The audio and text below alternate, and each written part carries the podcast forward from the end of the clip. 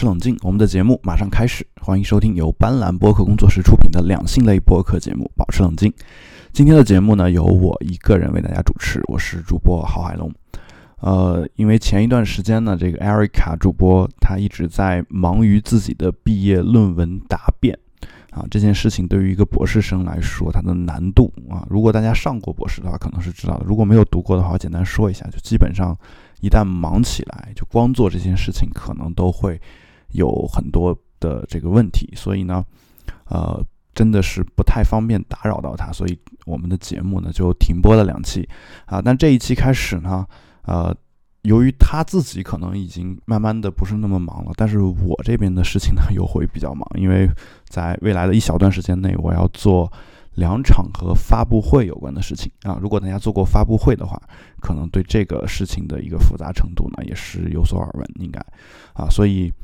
呃，今天这个节目呢，呃，实在是找不到两个人共同都有空的时间啊，我只好在这个礼拜天的早上。一个人来给大家录啊，很久没有一个人做节目了，所以有时候说起来有一些语无伦次的话啊，也希望大家能够见谅啊。当然，我其实每一次一个人做节目的时候呢，都会加上语无伦次四个字啊，因为每次我一个人做节目的时候，我总感觉只要我之前没有做过这个完善、非常完善的这种准备。啊，我总是感觉自己有一些聊天聊得不到位的地方，啊，这个呢也希望大家见谅。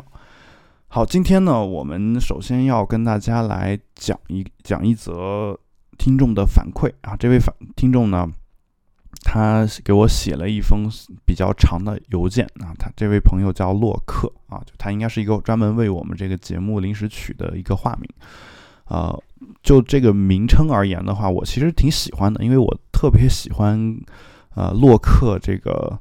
呃，这个人吧，就是这个思想家。然后他写过一些这个作品呢，我也很喜欢，比如说他的《政府论》两篇，啊，而《政府论》呢，其实也是一直以来我推荐给一些朋友读的这么一本书，啊，所以大家如果有兴趣的话，可以去看一下它，因为它的上篇呢，基本上是一篇。写的比较好的博论文的一篇范本，下篇呢，你可以把它当成是一个立论文的一个范本啊。你两篇看完之后呢，你对写议论文，如果你这个观察的比较仔细的话，你对写这种议论文呢，可能就会有一些自己的心得和体验。那这位洛克这位朋友呢，他这封邮件写的呢，我能收到这封这样一封邮件，其实我是非常开心的啊，因为一直以来，呃，我在节目。之外啊，经常会扮演这么一个角色，就是啊，像是一个情情感问答专栏的这样一个作者的角色。因为有很多朋友来向我请教这种情感的问题啊，所以其实我一直有一个想法，说要不我就干脆在节目当中给大家留一个邮箱，然后大家写到这个邮箱里面，然后我我直接直接在我博客上开情情感问答算了，是吧？这是我一直以来的一个想法啊。当然，现在我的邮箱大家能够找到。如果大家真的有兴趣的话，其实你随时可以给我写邮件。只是说一直以来收到这种邮件的数量比较少，所以呢，啊，我也就没有专门的说这件事情。好，这位朋友呢，他是这么呃说的，他说听保持冷冷静有一段时间了，很喜欢两位主播啊，看来他应该是一个我们节目的一个比较新的一个听众啊。他说，也同样喜欢两位讨论的内容。相比干货，我更喜欢这样偶尔歪楼的发散性闲聊。啊，这件事儿呢，我必须呃再次澄清一下啊，因为我我这个人呢，呃，就是两种东西我都能聊啊，就是你让我就是针对某一个特定的主题深入的往下挖，这个事情不是说我做不到啊，而是说啊。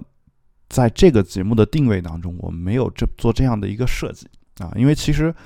呃，我对一些东西的思考其实是非常深入的，但那种深入性的思考，它适不适合放在博客上面讲，适不适合在闲聊当中随时的把它给说出来，我其实是打一个问号的，因为，呃，那种东西相对来说比较严谨啊，就是如果我要做播客的话，很有可能做的。一个节目是说，对于这个问题，我有如下几点看法：一什么什么什么，二什么什么什么。然后基于一和二呢，我推出了三什么什么什么啊，这可能会是这样一个结构的东西。那我要这样去讲的话，刚开始听这么一两期，可能大家会觉得还挺好玩的啊，就有点像最近热播的这个电视剧《欢乐颂》啊，安迪里面那种性格，就他他写邮件的时候，可能经常是那个样子的啊。有时候其实我也给别人写东西的时候也是这种感觉，但是呢，但是呢，如果我每一期播客都这么去讲啊，那很有可能就会有问题啊。当然，有些同学说啊，就有些朋友会说说这个啊，那可能就是你讲的不好。这个我承认啊，就是如果讲好了的话，可能也不会那么的不枯燥啊，不不会那么的枯燥。但是呢，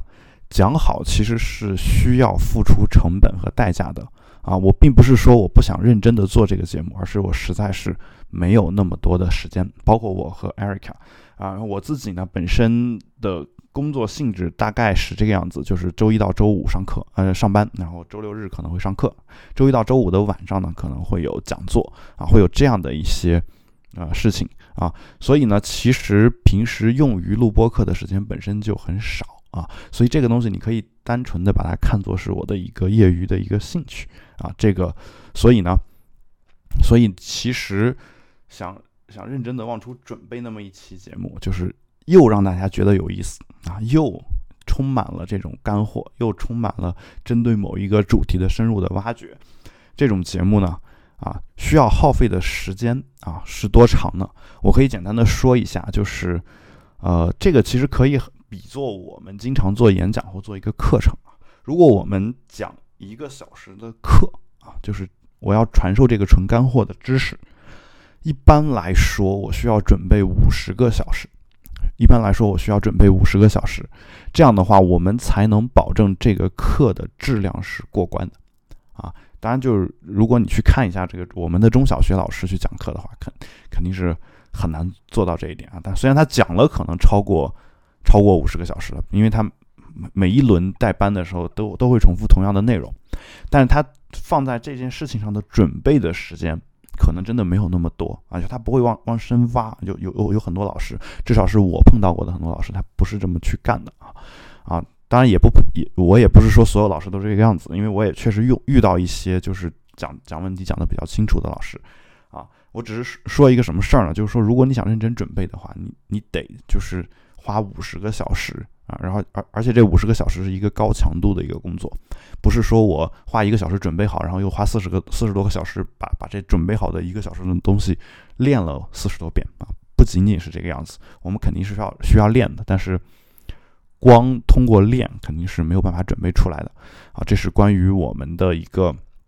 准备的时间。当然，如果是一个演讲的话，可能需要的时间就是九十个小时甚至更多啊，这个也是。我们一直以来做演讲的一个经验，要不然你最后这个演讲就不会那么的出彩啊！就如果你说你今天晚上给我一个主题，然后让我明天去讲，除非这个主题是我之前已经讲过的或者已经准备好的啊，或者之前准备好的材料我做一些组装排列组合，我可以明天直接用的啊。除了这种情况以外，真的要全全新的去准备一个演讲的话啊，没有九十个小时是基本不可能的啊！没有九十个小时的时间是。啊，很难把它给准备出来的啊。那这也就是为什么你看到很多这个年纪比较大的这种教师，或者说教龄比较长的教师，或者教龄就是演讲经验比较丰富的人，他可以针对某一个主题即兴的讲一个多小时，还非常的精彩啊。原因就是因为他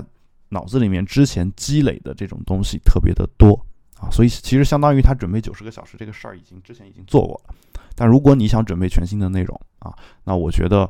呃，你没有这么长的时间是不太可能的，所以这是我们准备一个就干货性质的、深入挖掘的主题所需要的一个时间啊，这是一点。第二点呢，就是如果说就是想做一个就是没有干货，或者说我们主要的目的不是干货的这样一个节目的话，其实我觉得稍微发散一点，它的价值更大啊。这个其实也是我对我们节目的一个定位啊。经常我们节目会请到一些嘉宾啊，当然我们这个节目请的稍微少一点，但是，呃，我的另外一档节目《比特新生》我会经常请一些嘉宾。我们经常跟嘉宾说的事儿是这样的，就是我其实有一个完整的一个节目大纲啊，你可以理解成是一个采访大纲，但是因为我们的节目一直以来是一个对谈的分享观点式的节目，并不是一个采访形式的节目，所以呢，就是你可以把它。看成类似采访大纲的这么一个东西。但是呢，我一般会跟这些主播们或者这些我们请到的嘉宾主持们会这么去说：我说啊，首先我请你来，并不是说我要采访你啊，你不是我这个节目的嘉宾，而是嘉宾主持啊，就是我们俩都是主持人啊。其次呢。其次呢，就是如果我们我们这个大纲呢是其实是目的是为了防止我们突然冷场，就是如果我们就是聊第一个话题聊嗨了，然后结果聊了一个小时，那我们后面的话题是完全可以不讲的，完全可以不讲的啊。所以其实这个大纲的目的是为了限制大家的一个，就是不是不是为了限制大家的一个思路，而是为了在我们没有思路的时候给大家提供一些灵感，是大概是这样的一个呃。就是怎么说呢？这么这样的一个作用吧，这样一个作用。但如果你说我完全按照大纲去聊，可不可以？当然可以啊。那样的话聊下来就是一个比较正经、比较不发散的这样一个呃节目的内容啊。这种内容有没有价值呢？当然有价值。但是呢，我的感觉是，像呃我请到的这些主播的这些观点啊啊，就是他们之前既有的那些知识啊，我来采访的时候，比如说我我说呃你。你对这件事情怎么看啊？像这种观点，其实你在网上啊，也许不是这位嘉宾或这位主播他的一个想法，但是你在网上其实可以看到各种类似的想法，而且这些想法本身也有一些相对来说还比较靠谱的论据。也就是说，你在其他地方是完全可以看到的啊。所以呢，我觉得如果我在节目当中，呃，重复这些其他地方能看到的东西呢，啊，可能只对那些说之前没有没有想过或者是没有看过的。朋友价值可能会更大一点啊，但是如果我不断的发散，不断的发散，这个时候呢，就可能激发出一些原本原本他没有想过的问题，包括原本我自己没有想过的东西。这些东西呢，其实是我们未来工作啊，未来写文章也好，未来做节目也好，或者未来做任何工作也好，它的一个灵感所在啊，灵感其实就是这么出来的。而且有一些朋友其实有一些观点呢。啊，他可能很早就朦朦胧胧的在脑子里面就已经有了啊，但这个观点他没有公开发表啊，市面上也没有类似的这种观点啊，但是我们可以通过一些互动，可以通过一些问题呢，逼着他把这种问题啊，逼着他把这种观点表达出来，包括逼着我自己啊，就是他们可能互相跟我在聊的时候也会有他们的问题也表达出来，那这个时候呢，你为了去。证明你的观点，或者为了说明你观点的合理性啊，你可能会想方设法去搜肠刮肚的去寻找针对这一个观点的一些论据。那这个时候你会发现，你对这个观点本身想的也是更清晰的啊。那我们在提供一种新观点的同时，也提供了一些针对这些这种观点背后的一种思考。也许这种思考在表达出来之前本身是不清晰的，但表达出来以后呢，可能它至少朝着清晰的那个方向上。更迈进了一步，啊，所以我们希望把这个节目做成一档创造性的娱乐节目啊。就你看，我还加了“娱乐”两个字，其实目的是也是还是给我们留了一条后路。就是如果哪怕你没听出什么创造性来，你至少可以娱乐一下。如果娱乐节目的特点就是，如果你不爱看，你直接关了就可以了啊。所以呢，啊，当然我也我也一直收到一些来信，说我们的节目激发了他的思考或者怎么样。其实，呃，嗯，就我觉得。你如果持的是一个开放的心态的话，这些东西如果你之前没有听过，其实有很多东西都可以激发思考啊，这是我的一个态度。所以其实我们这个节目的定位呢，它其实这个跑题是我们刻意设计出来的，就是说我们我们目的就是为了跑题。为什么艾瑞卡在打断我，他想他的事情的时候，我不会说故意的去说你停，你给我停啊，就在这儿停啊，不会去干这个事儿呢？啊，就是因为我们目的就是为了跑题。如果他不跑题，我可能还不跟他一块儿搭档做主持了，对吧？就这种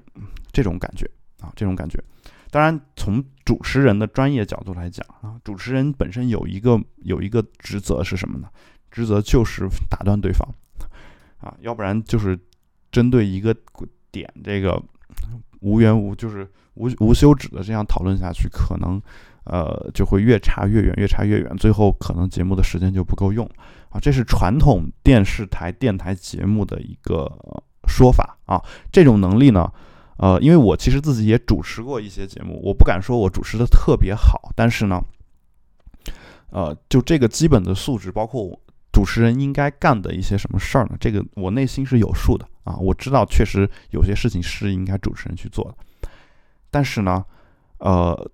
这毕竟是一档网络节目啊，我们对于这个时间呢，其实没有一个非常严格的限定。而且我们聊到一个节点上，说我们差不多到这儿就结束，我们是可以结束的。它跟电视台不一样，电视台它可能会有一些要求，说我今天就一个小时或者就半个小时时间，我们必须把这几个点全部都聊完。如果聊不完的话，我这档节目就算做的失败或者怎么样啊，会有这样的问题，甚至会有些情况是说我需要植入广告，说这个广告也一定要去。去讲啊，如果不讲的话，可能我们这个节目又是有问题的，赞助商不给钱了，等等等等，会有各种各样的制约啊。如果没有这种制约的话，我相信电视台也会有很多像我们这种节目啊，其实也是有的啊。就比如说我一直以来举例子说的什么《锵锵三人行》啊，包括窦文涛现在主持的圆桌圆桌派，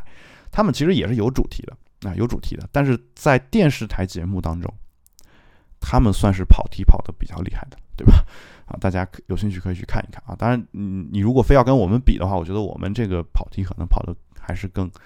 更厉害一点啊更厉害一点。这是关于我们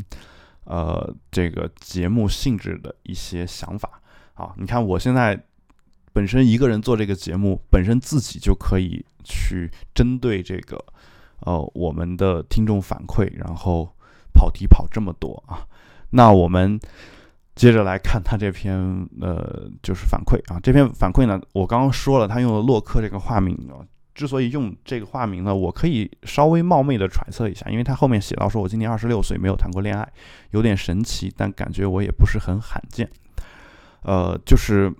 其实在中国啊，就是这个其实是有一个所谓的歧视链或者鄙视链的，就是如果你二十六了，你还没有谈过恋爱啊，可能就会被身边的小伙伴儿。啊，嘲笑啊，有可能他不是表面上嘲笑，但有时候会在背地里去嘲笑啊。这个无论是男的还是女的，男的的话，有时候啊，这个其实是男权社会的一个问题，就是有时候会更惨是什么呢？就哪怕他谈过恋爱啊，如果他还是个处男的话，啊，这个也是会被嘲笑的啊，也是会被嘲笑的，甚至说。呃，处男这件事情被嘲笑的概率要大于他没有谈过恋爱这件事情啊。就说，哪怕你说你不是处男了，你只是没有谈过恋爱，大家觉得你这男的也无所谓啊。但如果你你谈了恋爱，但还是个处男，可能这个问题可能就会更大一点啊，就大家会嘲笑的更厉害一点啊。但这个事儿呢，嗯，首先男权的这个事情，我今天其实不是我们节目的主题啊。但这个这个事情，就是撇除不讲的话。女的不谈恋爱可能会被嘲笑，男的不做爱可能会被嘲笑。那这个其实又从某一个角度说明了，啊，一直以来的一种刻板印象，就是男的好像对性的追求要大于女的，啊，然后女的对爱的追求要大于男的，可能会有这样的一些，啊，这样一个情况嘛，对吧？所以呢，啊，这个也是。顺便跟大家分享一点我的一个观察，后面说大概就是初中那会儿，我会我感兴趣啊，对我没兴趣，对我有兴趣的我却没兴趣啊。他的意思就是说我喜欢的人啊不喜欢我啊，喜欢我的人我不喜欢，这个估计也是大部分人没谈过恋爱的一个原因啊。就是如果喜欢你的人你都喜欢的话啊，就不存在大部分啊这个。不谈没谈过恋爱的这种情况，说等到了高中以后呢，我的注意力都在追星、看小说、这些杂志这些事事儿上，加上没有什么零花钱，追星也只是逛逛贴吧而已。毕竟那会儿还是没有微博，也没有智能手机啊。最神奇的是，我家第一台电脑还是高三买的。一般高三了，很多家长都会杜绝孩子接触这些东西，哈哈哈。所以这么看的话，我基本在最容易情窦初开的年纪里，什么也没干，啥也没干。等到了大学，我更更是，呃，更加是混日子度过啊。括号注说我是大专啊，这个，呃，后面说开始接触美剧并沉迷到现在，和班级里的男生也很少有交集啊。这是他的第二段的内容啊，第二大段的内容，除了打招呼以外啊，那这个内容里面呢，我想说这么几几点啊。首先第一点就是，呃，我觉得二十六岁没谈过恋爱也。真的不是很罕见啊！这男的二十六岁是处男的，我也见过，是吧？这个没有那么的稀少啊。就是我只是做一个类比。然后他说，呃，最神奇的是第一台电脑是高三买的。其实我见过更神奇的是，一直在高中之前是没有买过电脑的这样的人，家里也是有很多的。嗯，然后他说，一般高三家长会杜绝让孩子接触这些东西。首先，我家长可能还稍微在这方面好一点，就是我高三的时候，我的电脑是随便用的啊。也正是因为我可以随便用电脑，我才偶然间发现了，就是国内居然有一个叫自主招生的这么一个东西，是吧？后来我，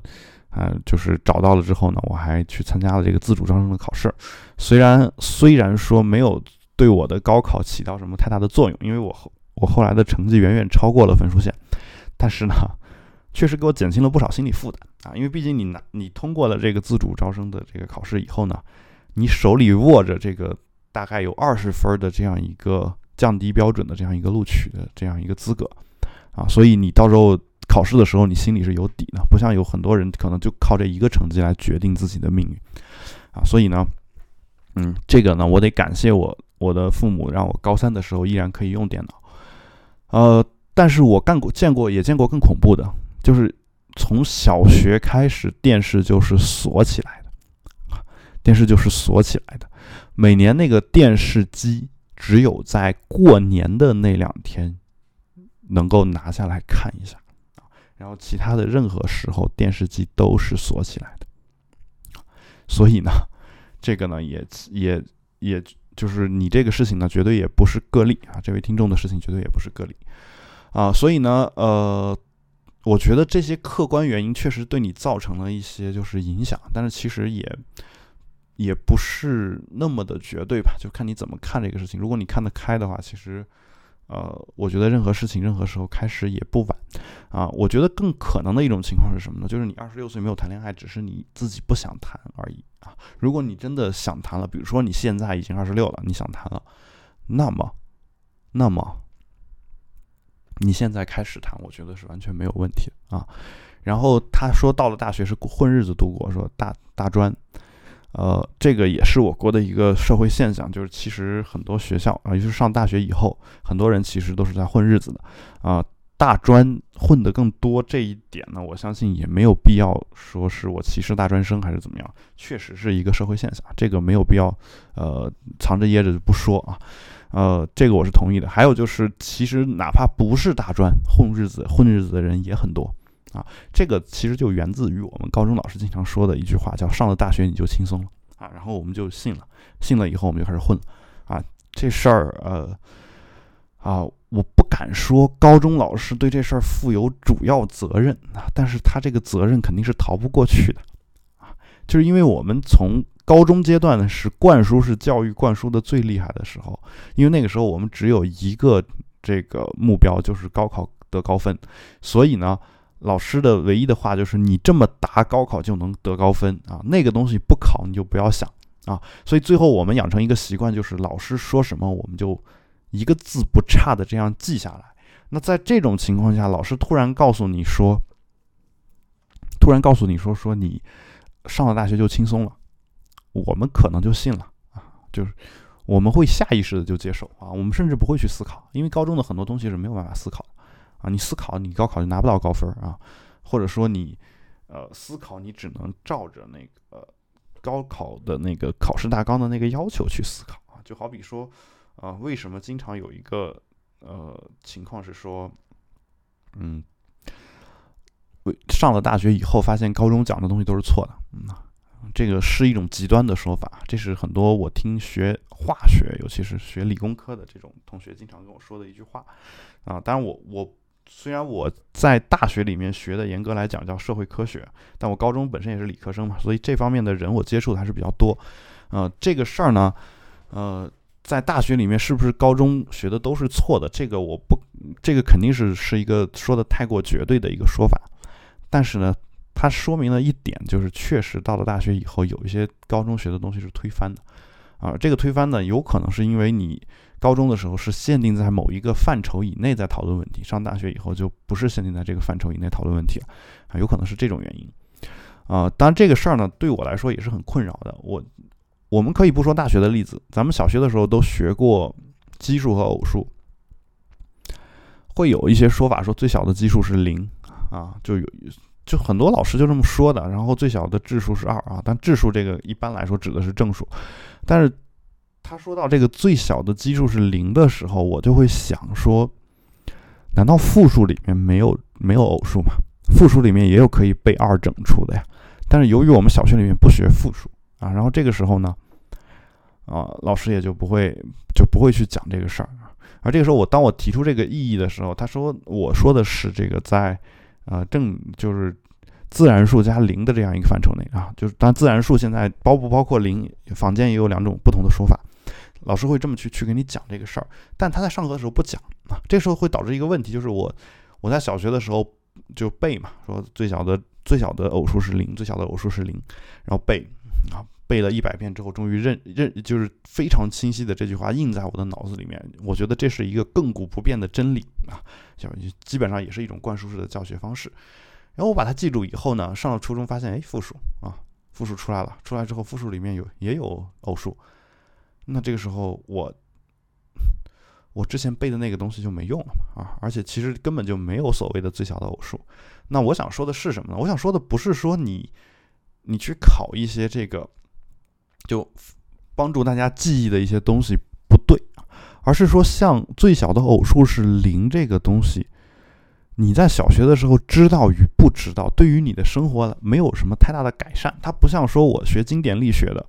啊，说我用牛顿牛顿的运动定律，它是可以解决我们一些生活现实当中的一些问题的。这时候你去到了这个爱因斯坦相对论出现以后，你会发现牛顿的经典力学，你在你如果再把它往往外推广的话。它其实是不适用的，但是它至少在某一个特定的领域它适用，而且这种适用是实实在在有一些价值的。但我今天到今天也没有想明白，最小的偶数是零这件事情对于我们来说究竟有多大的价值？嗯，所以呢，呃，反正就有这样一个情况嘛，就是我们一直以来都在一个被动接受的这样一个教育环境当中长大，所以很多东西我们会下意识的接受，而到高中的时候呢？呃，很多老师就我们，因为我们已经接触了大概十一二年的这样一个灌输式教育，这时候老师说什么，我们基本上都是下意识的啊，就接受对啊。然后这个时候到大学我们就混日子啊。当然一般来说啊，说到我们节目的主题，一般来说混日子混的一般，啊，去恋爱的也为数不少才对，对吧？而不是说我混日子也什么都不干啊，这事儿也也就比较少见吧。但是我我个人感觉还是说你。你对这件事情其实没有那么强烈的欲望啊，就像我们前嗯之前前段时间看这个，就跟我的一个朋友，就其实也上过我们节目的乔淼老师讨论，说《三体》里面有一个呃说法，说呃这个我们人类和这个虫子啊虫子，当时我忘了是是一个什么虫子，蚂蚁还是蟑螂，反正就就一个虫子，说。人类和虫子的智力差距肯定要大于三体人跟我们人类的智力差距。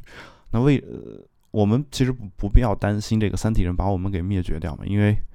就是我们好像也没有把这个虫子给灭绝掉。啊，那个这个事儿呢，我们从不从生态的或者动物保护的或者基因多样性的角度去考虑这个事儿，就是我其实一直在想一个问题啊，就我不管这虫子是什么，我们就拿蟑螂为例，人类没有消灭掉蟑螂。就没有让蟑螂这种物种绝绝迹灭绝，是因为我们真的灭绝不了呢，还是因为我们没有花我们所有的资源去干这件事情，或者没有花我们足够多的资源去干这件事情？这个事儿呢，呃，问题的答案可能不唯一，而且我觉得它没有一个说现在就能思考明白的一个答案。但是这个思考问题的方法，啊，洛克这位朋友，包括有类似困扰的朋友。你可以稍微想一下，就是你没谈过恋爱，究竟是因为说你就，嗯，就是真的没法开始，或者说因为一些客观条件没法开始，还是说，还是说你没有把足够多的资源花在谈恋爱这件事情上？对于我个人而言，我不谈恋爱，可能啊，就如果我不谈恋爱的话，我可能是因为后者啊，而且我相信大部分人都是后者。就好比说我，我一有空我就去看书。我一有空就是去啊，有些嗯，有些人可能是一有空去打游戏，对吧？啊，男生可能稍微多一点啊。对我，我有时候也打游戏，但我可能不是那种游戏，可能就是对我来说给我带来的这种愉悦感可能没有那么强啊。我就不说说带来的知识什么的，这些都虚的啊。我们我说的就是这个愉悦感啊。比如说我看书，我看得很开心，但打游戏有时候是很开心，有时候会觉得它是一个负担啊。但是呢，我想说的是什么呢？我想说的是，我们的时间本身也是资源啊。我们思考问题的这个思考呢，本身也是我们的一种资源，就我们的脑力劳动嘛，也是一种资源。我们是不是会把我们的脑力、体力劳动以及时间都更多的花在谈恋爱这件事情上？这个事儿，我觉得大家可以想一想啊，就尤其是没有谈过恋爱的人，就是如果我一下班儿，一下班儿我就回去看书，或者我一下班我回去就打游戏，那这个时候我谈不了恋爱是正常的，正常的，因为我把资源都花在了看书和打游戏上。我就不信一件事情，就是说我的所有的课余时间，我想的都是怎么去谈恋爱。我就不信，在这种情况下，我依然没有办法谈恋爱。那我就不信是这个样子，对吧？所以，所以大家，大家可以多想一想啊。就是如果你你把你看书、打游戏的时间都不用全部变成思考恋爱问题的时间，你就哪怕撇一大半时间出来到恋爱这个方面，那么我相信你，你开始恋爱的时间肯定会大大加速。啊，这也是我我对洛克这位朋友的一个呃，就是建议吧，就是你你得想一想，你接触美剧，你沉迷，你把你看美剧的时间撇一半出来，就干两件事儿，第一就是思考怎么去恋爱，第二就是把自己思考的结果付诸实践，啊，就这两件事情就可以了。那你付诸实践，你可能是会出现一些问题，或者出现一些错误，但是每一个人恋爱之前。你都不知道恋爱是什么样子的啊，或者说你只能从别人那里听到恋爱是什么样子的，但其实你自己会碰到一些自己特殊的情况。那在这种情况下呢，我觉得，我觉得你最好还是能够就是自己试一试会比较好啊。那你如果真的把自己资源都投在这个上面的话，我觉得是完全没问题的啊。无论男女啊，当然女生可能更容易一点啊。所以洛克，我觉得你完全没有必要担心啊。你如果之前觉得跟班里男生有很少交集，或者之前跟很多人很少很少有交集的话，那其实现在开始多点交集就好了啊。然后别的男生请你吃饭的时候，你觉得不错的也可以出去出去吃一吃啊，而不是说我今天晚上回去要看书，所以我不吃饭啊。那你吃一吃，你其实不损失什么啊。如果你觉得跟他不合适，你完全也可以不跟他交往，对吧？这都没有问题。然后他呃下一段内容是这么说，他说我我在高中之前并没有觉得男生和男生打交道有什么困难啊，我指的是聊聊天，偶尔课间打闹甚至打架都 OK，但高中以后都觉得那帮男生男同学特别难难以相处，我甚至到了完全不想和男生男的说话或者接触的地步，而大学又基本和宿舍的人在一起，我们宿舍的氛围和自律性都不错啊，也没什么小团体和不打扫卫生一类很融洽，所以大学的生活。即便完全没恋爱的想法，我也没有觉得空虚、寂寞、冷。这个有时候是这样的啊，就是空虚、寂寞、冷是恋爱的一部分，还有另外一部分是我们对于异性的一个追求或者是吸引吧，啊，或者说有一些同性恋的朋友可能是对于同性的，这个都都有可能。对，所以其实，呃，有时候是一种本能的冲动啊。就所以这跟空虚、寂寞、冷有时候关系有，但是不是完全只和这个空虚、寂寞、冷有关系的啊。当然，我这里面看到一个自律性三个字，自律性是多少人都想追求的一个东西啊。但是我其实今天很怎么说呢？很惊讶的，或者说觉得很不和谐的，在在这样一个呃。邮件里面看到自律性，其实是跟我们的爱情是相矛盾的一种感觉啊。这个这个事儿呢，想明白了，我觉得还是有一点道理的。因为爱是一个感性的东西啊，就有很多东西是感性的东西，就就跟情感有关的。理性和情感本身就是，呃，就是在很多情况下都是有一些对立性的，对吧？所以这个我也能理解吧，嗯。但是我想说的是。我甚至到了完全不想和男的说话或者接触的地步这一句啊，其实洛克这位朋友是男的，是女的，我我到现在还不是很清楚啊，但是我猜她是女的啊啊，然后呃，根据她的这个文章的描述，我猜她是女的，是吧？这个她说不想和男的说话或者接触的地步，那我其实想说的是什么呢？你现在给我写这封邮件啊，虽然我们没有见过面，然后没有直接的说过话啊，但是互联网时代，你你在网上跟一个人联系，这个事儿本身就是一种接触，而我就又是一个男性啊，我想说的是什么呢？只是说，呃，我想说的是。你只是不想和某些男生接触或者说话，但是你可能还还还是很想跟另外一类男生接触或者说话啊，这种男生在人群当中也是有的。那你应该主动的去发现一些这样的人啊。那你比如说你听播客，你听到我们的播客，你觉得可以来做一些交流，那首先你就发现了像郝海龙这样一个男生，这个没有问题。那你其实也可以在网上去参加一些别的活动，比如你自己喜欢看美剧。啊，我们就不说别的还好，你喜欢看美剧，那你就看有没有特别也喜欢看美剧的男生。这个时候你找到这种男生以后，你去跟他聊，你看他喜欢看什么美剧，有没有说跟你喜欢看的美剧特别像的这种男生？那这个时候呢，因为美剧里面其实有很多地方是有一些价值观的输出的，那这个时候你会发现，很有可能这个男生跟你想问题的一些态度或者思路就是一致的。那这种人呢？对待爱情的这种态度，你可能跟你也是一样的嘛？那这个时候，其实你就增加了一个接触的这样的一种机会啊。所以呢，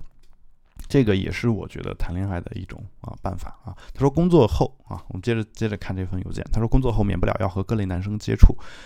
且是各个年龄段，慢慢的高中的那种感觉也就没有了，基本不会觉得和男性交流有什么别扭的地方。不过我的社交圈比较小。加上交朋友属于谈得来才交，所以朋友也比较少。反正目前就是单身哈。好，他说以上就是算是自我介绍结束，下面才是正题啊。当然，其实他这封邮件，说实话，他没有想让我啊，没有想让我就是给他解决这个不谈恋爱这件事儿的这样一个目的啊。但是。我只是顺着他这个邮件顺便聊了一下这些这些内容。那我们来看一下他的正题是什么？他的正题是我自己是不是会有这种想法？假如以后我谈恋爱了，那么叉叉叉叉叉啊，那这个叉叉叉叉叉可以填，我不会言听计从的，我会重色轻友，我会和他 A A 制等等等等啊。引号当中的内容都是我举例啊，就他刚才说的，我这些我刚刚谈到这些点都是他举例。说两位主播有没有遇到下面以下这这种情况呢？一，事先预想的和现实反差特别大。啊，我们一个一个来看啊。事先预想的和现实反差特别大，艾瑞卡是怎么想的？我不知道啊，因为艾瑞卡在这方面好像也经常问我啊，所以呢，我在这儿顺便说一下我的看法啊。啊，也也也是因为客观条件所限，所以没有办法请他出来啊。他说事先预想的和现实反差特别大啊，这个情况有有啊，这个情况就是说，嗯，你跟他约会了以后啊。确立了关系以后，你发现他想的跟你一开始想的不一样，这个情况呃经常出现。这个所以我觉得国外的为什么先约会再恋爱这件事情比较科学。就我们比总得出来先吃几次饭，然后聊聊天，看看这个人是不是跟我在这方面想法一致。从朋友的角度来看一下，这个人想法跟我是不是一致，然后我们再考虑开始恋爱。这个事情啊，所以呢，首先一点呢，就是我觉得从朋友开始恋爱这事儿没有什么太大的问题。其次呢，就是大家不，大家可以稍微在这方面把心态打得稍微开一点啊，就是不要总觉得说我跟他这辈子只能做朋友了这种说法啊，不要总觉得有这种想法，尤其是女女女性同胞是吧？因为其实你找到一个能够聊得来的志同道合的人特别不容易。啊，如果这样的人你放过他，然后再想找一个类似的，可能就难了啊。到最后你会发现，可能会出现一种情况，就是最后谈恋爱的那个人其实跟你聊的也不是特别来，最后可能还结婚了。结婚了之后，你有什么事儿，你还是去找你这位朋友。呃，所谓蓝颜知己这事儿或者男闺蜜啊，这事儿我不是说这事儿就有什么问题啊。就如果你喜欢这样的话，我觉得没什么问题。但是如果你你自己也不喜欢这样，那我觉得你从原来的那个跟你聊得很好的人里面，人人当中选一个，或者说你你就跟直接跟你聊的最好的那个人在一起，我觉得没什么太大问题。不要因为两个人做朋友久了就觉得没有恋爱的可能啊，这是我我要说的一件事情。当然，如果真的跟现实反差特别大，这时候又是一个问题，就是那个东西是不是你的原则？就是假如我以后恋爱了，那么叉叉叉叉叉，这个叉叉叉叉叉是不是你的原则？比如说我的原则是啊，要尊重对方的隐私。就我自己写日记，我的妻子包括现在从来都不看。那我自己的手机，他也不会随便乱翻。那反过来也是一样的，对方的手机和日记我也从来不看。那这件事情是我的原则。我觉得如果这个事情事情违背了的话，那两个人我觉得分开是很正常。但是有一些东西不是原则啊，就不是原则。什么东西呢？就比如说，我喜欢一个人干事儿。就是，当我我说的这个话不是说情侣之间啊，就是之前我看过一个美剧叫《霹雳游侠》，这个《霹雳游侠》里面有一个，嗯，他的这个嗯男主人公叫嗯 Mike Knight，对吧？就是这是八几年的那一版的《霹雳游侠》。啊，就是这个人本身非常厉害，就解决一些就法律之外的一些事情啊，就维护正义啊，大概是这么一个超级呃不是超级英雄，但他是一个英英雄的这样一个人物啊。那里面当然主要讲的是他的那辆就智能化的那辆车啊，叫 Kit。然后这个大家如果有兴趣可以去看一看。后来零八年还是零几年有一个新版的，新版的其实不如老版的好看。呃，如果洛克你也看美剧的话，你可能知道我说的是什么。那里面有一集是这个样子的，就是。他要去解决一件事儿，然后这个时候他遇到另外一个人，这个人好像也是一个侠客一样的这样一个人物，也在解决一个相同的事儿，哈，呃，然后他就提议说说要不我们俩一块儿合作吧，要不我们俩一块儿合作吧，然后那个人就说，呃，我习惯一个人解决啊，说谢谢你的好意，说我知道你是好意，但是我习惯一个人去解决事情，解决问题。呃，这个时候，这个男主人公 Michael 他是怎么去说服对方的呢？他这么说：“他说，我也习惯一个人，但这个不是我的原则啊。”然后就这么一句话就把对方说服了啊。那如果你不仔细思考的话，可能会稍微觉得有一点奇怪，为什么就说服？那如果你思考思考的比较深的话，你你就明白，其实为什么他说说这不是我的原则就能把对方说服呢？就是。有些东西你坚持是没有意义的，就你坚持某一个东西，嗯，没有给任何人带来好处。就是当时的情况是，他俩互相都掌握着一些对方没有的资源，而且他俩都是一个身手非常不错的两个人，他俩配合去干这个事儿，肯定要成功率更高。但是呢，如果他俩都坚持一个也不是原则的东西，他就觉得说这个事儿这样苦或者怎么样啊，然后。嗯，那很有可能这个事儿是解决不了的。那最后得到的结果是更差的、更糟的啊！但我不是说你追求酷或者追求一个某一个别人看来没有必要坚持的东西，这个东西本身有问题啊！我不觉得这样有问题。但是我想说的是，呃，在你坚持的很多东西里面，有一些你是可以改的，有一些你是没有办法改的啊！我不管说这个东西是不是原则性的东西，就是有些你是可以改的，就是有一些是没有办法改的。两个人在一起肯定是会要会要妥协的，那他，那么妥协的时候，你可以选择你能妥协的那部分去妥协。如果能妥协的那部分，你妥协的话，妥协了的话，两个人能和谐的相处，那我觉得就很开心啊，没有必要把自己被一些对任何人都没有好处的事情绑架啊！不要不要不要把自己自己把自己给绑架，不要作茧自缚嘛。简单的就说，好，这是第一个点。第二个点是。他想说的是，啊，还是引用这位朋友的一个问题啊。他说，第二种情况是事先预想的和和现实，呃，事先预想的而现实并没有发生，显然自己多虑了啊。这事儿啊，这事儿就是你还是不够累，就闲的啊。就是我说闲的嘛，就是有一个说法叫你你所担心的事情百分之九十以上都没有发生。就是你如果经常经历这种事儿，就是发现担心了，然后没发生；发现担心了没发生，你多了之后你就脱敏了，脱敏了。就只要这个事儿不是生死攸关的啊，到最后你就脱敏了。脱敏了就什么意思？就你事先不想了，你根根本没时间想啊。而且你如果事儿多了之后，你根本没时间想啊。然后尤其是你你多经历几次，你又觉得想了也没用。所以呢，这一点呢，我希望你稍微豁达一点啊，豁达一点。但这个豁达不是传统上说的那个，呃呃不，其实就是传统上的那个豁达的意思啊，不是说很多人说说所谓豁达就是别人说你长得丑的时候你不在意啊，这叫豁达啊，但这也是豁达的一种啊，但你不要理解的这么窄了。豁达一点什么意思呢？就是有些事儿你你多想没用啊，这事儿你发生之前你多想没用啊，你就尽量劝自己别想啊。但你有时候你劝自己显然是不够的，你需要经历，你需要经历过说你自己想了没有发生，经历过自己想了没有发生啊，然后你才能够才能够啊实现这种情况，对吧？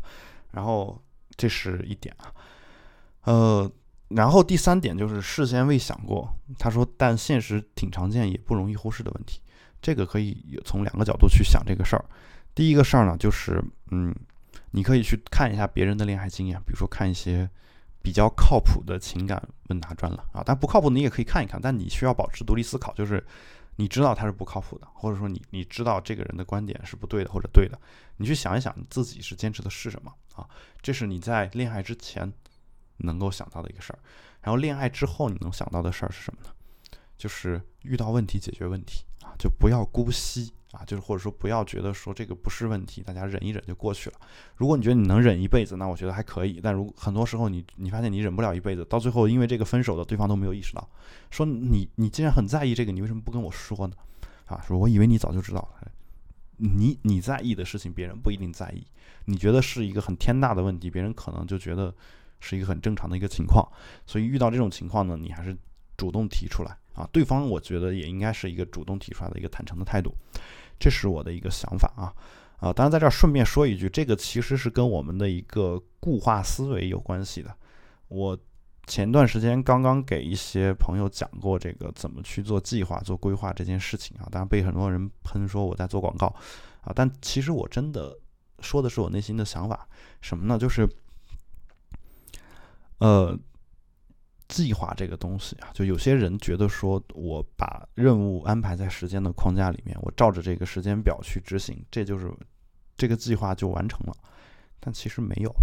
其实没有，就是制定计划和执行计划，它并不是割裂的两个是不同的事情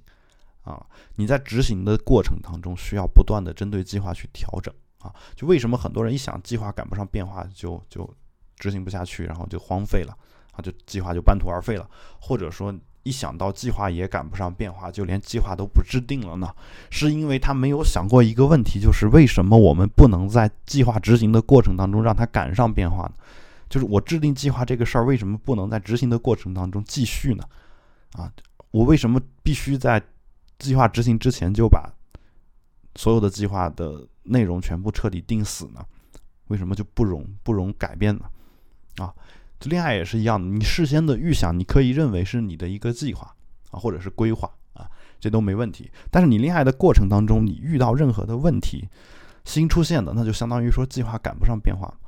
那你赶不上怎么办呢？去调整，调整就好了，调整让它赶上就好了啊。但这个调整不是说我，呃，就今天碰到这个问题我调整一下，明天碰到另外一个问题我再调整一下，那就完全没有什么章法可循。我的一般来说就是说等。你可能需要等这个事情，你得观察一下这这个事情。比如说，我们制制定个一百天的计划，然后这个计划呢，可能我呃过十天，我对比一下自己的执行情况，然后跟之前自己的设想啊。然后针对这十天的一个统计的一个情况，然后去考虑。那恋爱的话，我们不用统计这么这么理性的这个说法，那你你也得就是观察一段时间，看一下问题所在，然后把一些解决的方案在脑子里面想一想，然后再去提这个事儿，然后再去改。那这样的话，我觉得整个事情都会在既定的轨道上去慢慢的发生啊，包括一些说万一真的要分手。该怎么办？这个其实你你你真的遇到了，你也不会去太慌张啊。所以这是我对于这几个问题的一个呃想法啊。然后他说我，嗯，最后呢，他有这么一句话，他说我我是我这个没有情感经历的人，偶尔会预想内容，自己评价就是太完美太主观。如果未来恋爱了，现实一定会把我击垮的啊。如果你能够意识到现实和你的预想不一致的话，那现实就不存在击垮。就好比说。我做这个节目的时之前，我就知道可能的负评价是没有干货的话，那我觉得，我觉得我也不会因为有人说我没有干货，我就觉得有什么问题啊。所以呢，啊，其实今天我讲的很多东西都是干货，如果大家仔细听的话，很多东西都是干货啊。但有些有些朋友可能会说说这个，其实你讲这些我都知道啊。知道，啊，知道是知道的话，那你也不代表说这些东西就不是干货嘛。也许正是正是因为你知道，所以它才是干货。其次的话，如果你真的不知道，我觉得今天说的说的一些的内容可能对你还是真的有用。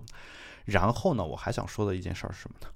可能有些朋友会觉得说，我在执行计划的过程当中不断的去调整这件事儿太麻烦了，说执行个计划，我还不如照着原来的执行。啊，如果你真的照着你一开始制定下来的东西能够执行下去的话，那么。没有问题，我觉得你很好啊，自律性非常的强啊，这个事儿是举世瞩目的佩服啊，就是长期的计划几乎没有人能够做到这一点啊，因为你自己能够自律，你也不能保证外界环境对你不不造成打扰，外界有很多会突发事件，就好比说你本来本来定的是早上八点钟要到公司，结果路上出了路上因为某一个事故，然后某一条路被封了，封了之后呢，你你坐在车上，然后一直等到九点九点钟十点钟才到了公司。那这个时候，你你这计划就没有被执行下去嘛，对吧？那你这个时候你得考虑说，我是不是要弹性的灵活一点在这方面？那我觉得这个就是计划赶不上变化的一个情况啊。所以说，有时候你是没有办法完全执行你制定出来的计划啊，而且这个决定权也不在于你自己。那至于说执在执行的过程当中不断调整，增加了额外的这个工作量，显得比较麻烦。呃，这个事儿呢，无解啊，因为这个事情上，这个世界上有一些事情做起来就很麻烦。这个世界上有一些事情做起来就是要额外付出一些精力的啊。就我觉得是在你认清这个真相以后，我觉得对你来说可能会会有一些好处，是说说啊，反正他也，反正我没有办法让他变得更不麻烦，那我就痛并快乐的简单的接受，对吧？大概是这样一种感觉。好，这是我的一个最后的一个心灵鸡汤啊。那所以，我们今天这个节目，呃，今天这个节目就先聊到这儿，也感谢大家的收收听。今天是我们的第七十五期节目啊，我是主播郝海龙啊。然后，如果有任何的问题呢，也欢迎大家通过社交网络与我们取得联系。我们的微博是保持冷静博客六个汉字，我们的 Twitter 是 Keep Calm Podcast。也欢迎大家啊，也欢迎大家给我写邮件啊。你可以在邮件的标题里面注明“情感问答”四个字，这个时候呢，我可以，呃，我就默认你这封邮件我是可以公开的。然后呢，你可以用你的化名，没有问题啊。然后呢，呃，我可能会在节目当中聊，我也可能会在啊我的博客上把这个文文章贴出来，是吧？这都没有问题啊。当然就是。呃，如果你的这个邮件有一些这个语法呀，包括一些表表述不清的地方呢，我也有可能会做一些这个修改啊，这个也请见谅啊，就是毕竟如是发表出来的东西。那如果你觉得这些都 OK 的话，那也欢迎大家给我写邮件，我的邮箱是郝海龙 at gmail 点 com 啊，其实就是我的私人邮箱啊，我估计没有那么多人，所以就直接用私人邮箱。好，感谢大家的收听啊，今天的节目就做到这里，请各位保持冷静，我们。下期再见。